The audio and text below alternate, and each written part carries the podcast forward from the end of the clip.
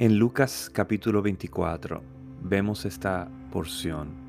Entonces, comenzando por Moisés y por todos los profetas, les explicó lo que se refería a él en todas las escrituras.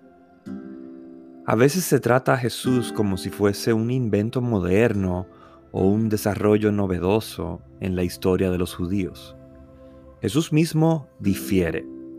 Para él todas las escrituras judías, desde Génesis hasta Malaquías, hablan acerca de Jesús.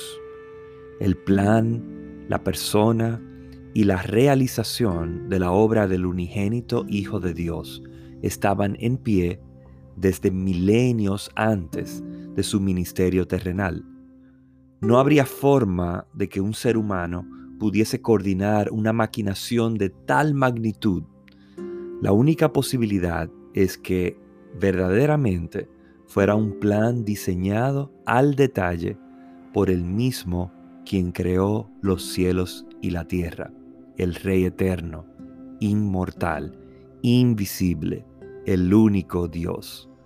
Y así su pueblo lo afirma.